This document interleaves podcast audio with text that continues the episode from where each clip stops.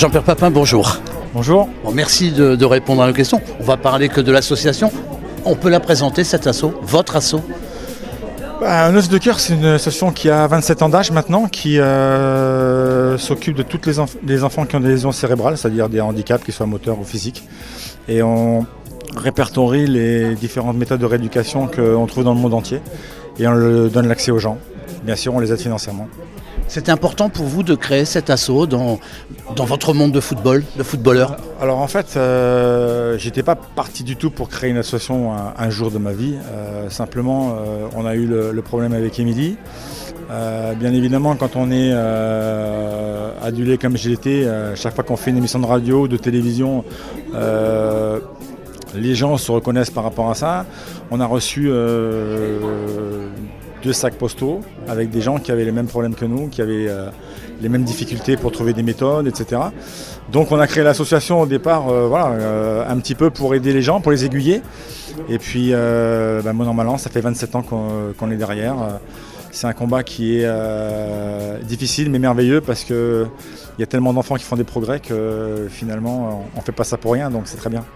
Quand vous voyez, comme ici à Arc, des gens qui relèvent votre, votre assaut, euh, comment on se sent moralement? On se sent très bien parce que quoi qu'il arrive, euh, quand on fait ce genre d'association, euh, tout seul on peut pas arriver à grand chose, mais avec les gens qui nous aident, qui nous comprennent, qui nous écoutent, on arrive à faire des choses bien, déjà faire passer des messages. Et je pense que dans une association, le, le plus important c'est faire passer les messages pour savoir ce qui existe et ce qu'on peut faire. Quel mot vous pouvez euh, conseiller aux gens euh, qui ont des, personnes handicapées dans la maison, qui ont beaucoup de courage naturellement? Ne pas rester seul, ne pas rester seul. Euh, Pour moi, le, grand mal de ça, c'est la solitude, parce que un enfant handicapé, on peut très bien aussi faire plein de bonnes choses, mais seul, c'est difficile.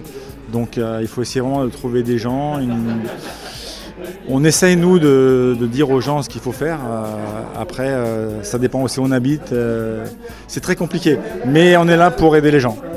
Il y a eu des moments de solitude pour vous Vous êtes dit, il faut que je me relève quand on a une personne handicapée dans la maison Évidemment, évidemment. De grands moments de solitude même, parce qu'on a beau être connu, quand on se retrouve face à la maladie, à un moment on ne sait pas quoi faire. On ne sait pas quoi faire, on, se raccroche à tout ce qui existe.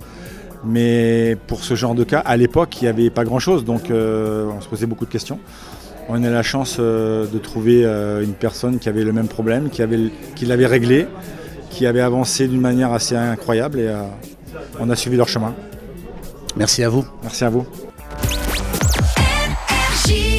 Salut, c'est JPP, j'écoute les Sport News sur Énergie.